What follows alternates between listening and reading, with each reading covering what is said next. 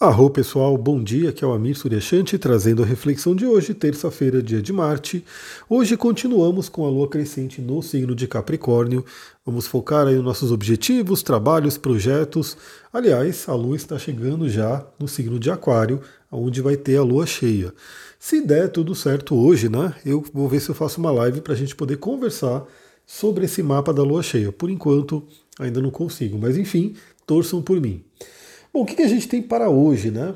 Temos primeiramente a Lua fazendo um trígono com Mercúrio, Mercúrio que está em Virgem, por volta das 5 horas da manhã. É um aspecto maravilhoso, ele integra muito bem nosso lado emocional com o nosso lado racional. Estamos falando aí de dois signos de terra, né? Capricórnio e Virgem, muito ligados à realização, a trabalho, a trabalhar né, aqui na matéria. Então é 5 horas da manhã, eu acredito que 5 horas da manhã pouca gente já está trabalhando, mas pode ser aquele momento bem interessante para a gente poder acordar cedo e já começar a pensar em produzir, né? Já começar a refletir sobre como vai ser o nosso dia, o que, que a gente vai fazer, né? Quais são as atividades, buscar aí o modo excelência do Capricórnio, com o modo também, né, que gosta de fazer tudo muito bem feito, que é do Virgem, que tem ali a metodologia, para a gente já começar o dia né, nessa sintonia. Bom, mas aí também temos 5 e meia da manhã, a Lua fazendo uma quadratura com Júpiter, trazendo aí possibilidades de exageros, né, um exagero emocional. Mas eu diria que um aspecto que está mais chamando aí para a gente é o trígono com Mercúrio mesmo. Então aproveite para fazer aí o seu, planejamento e lembre-se de não exagerar. Lembre-se de fazer aquilo que está ao seu alcance. Acho que isso aí é um ponto importante para a gente poder conversar sobre esses dois aspectos que acontecem praticamente no mesmo horário, né? Então, pode ser que tenha muita coisa para fazer. Eu sei que eu tenho muita coisa para fazer, você também que me ouve deve ter muita coisa para fazer. É, o importante é a gente lembrar que a gente tem um limite, né? A gente tem o tanto de energia, de tempo, de recurso que a gente consegue dedicar a algo. Então, é sempre planejar de acordo com a nossa própria capacidade. que mais que a gente tem para hoje? 18 horas, por volta das 18 horas, a Lua em Capricórnio faz a quadratura com Quiron, Quiron que fez um trígono aí com o Sol ontem, né?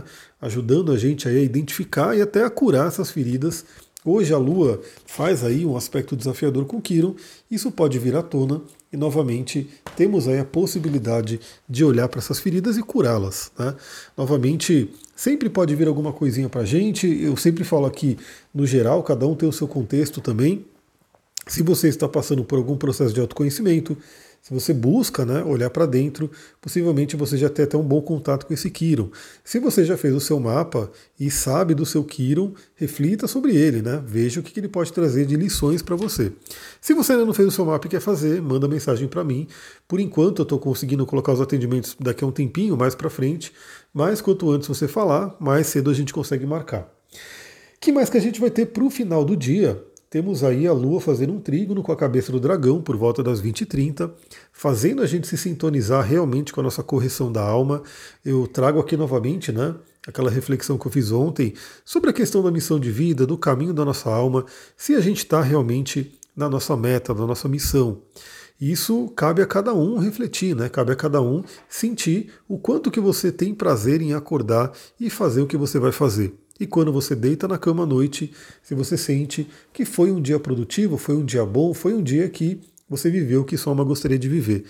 E essa noite é bem interessante para refletir sobre isso. Né? Estamos no caminho, estamos, né, vamos ter uma lua cheia no signo de Aquário que vai demonstrar algumas coisas aqui. A gente vai falar sobre essa lua cheia né, com mais detalhes, mas é uma noite bem interessante para refletir sobre isso. E por volta das 22 horas, já quase aí na hora de dormir, a gente tem o trígono com Urano. O trígono com Urano, né, Lua fazendo um trígono com Urano, Lua em Capricórnio, Urano em Touro, pode nos agitar, né, pode fazer com que o nosso emocional fique ali mais atiçado, talvez dando até uma vontade de trabalhar, de fazer, de produzir, mas é à noite, né? Então aí vai de cada um, dependendo do que você estiver fazendo no seu contexto. Esse trígono com Urano traz sempre uma tônica de grandes ideias, de intuições muito legais, intuições que podem nos ajudar muito e também libertações.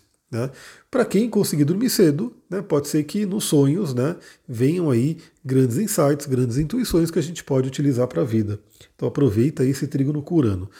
E hoje também temos aquele aspecto que eu comentei no, na reflexão astrológica da semana, que está lá no meu Instagram. Se você não viu ainda, está lá no IGTV.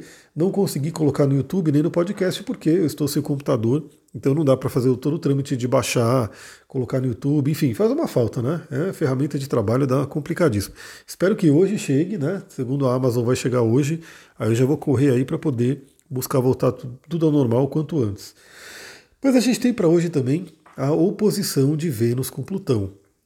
Esse aspecto pode trazer aí uma certa tensão para o dia de hoje, principalmente no tocante a relacionamentos, como falei né, lá na, na live, e também questões financeiras. Então podem vir aí algumas pressões, alguns desentendimentos.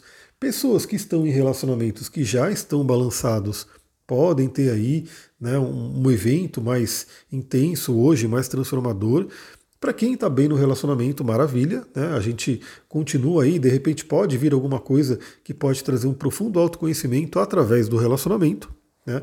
Através do relacionamento ele sempre ajuda a gente a se conhecer, a crescer, e essa oposição de Vênus e Plutão traz realmente essa tônica, né?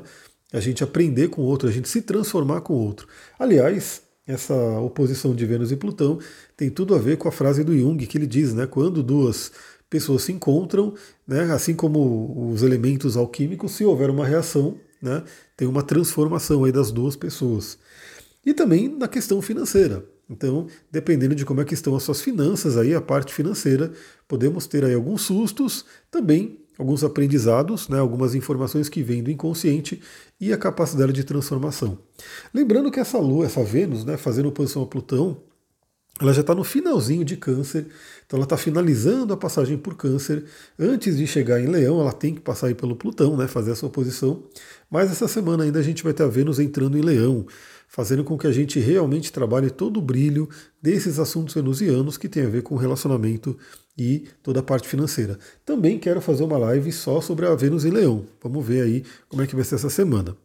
É isso, pessoal. Vou ficando por aqui. Tenha uma ótima terça-feira. Lembrando que eu estou colocando aí reflexões de tarô também de manhã, né, lá nos stories do Instagram. Eles somem em 24 horas, então acompanha lá, astrologitantra. Eu estou tirando uma carta, né, uma carta que eu trago aí, eu peço para trazer uma reflexão para o dia. Eu né, faço as minhas reflexões e compartilho lá no Instagram. Então, se você se sintoniza com o tarô também, gostaria de ter aí essas reflexões de manhã, siga lá no Instagram e fica de olho nos stories.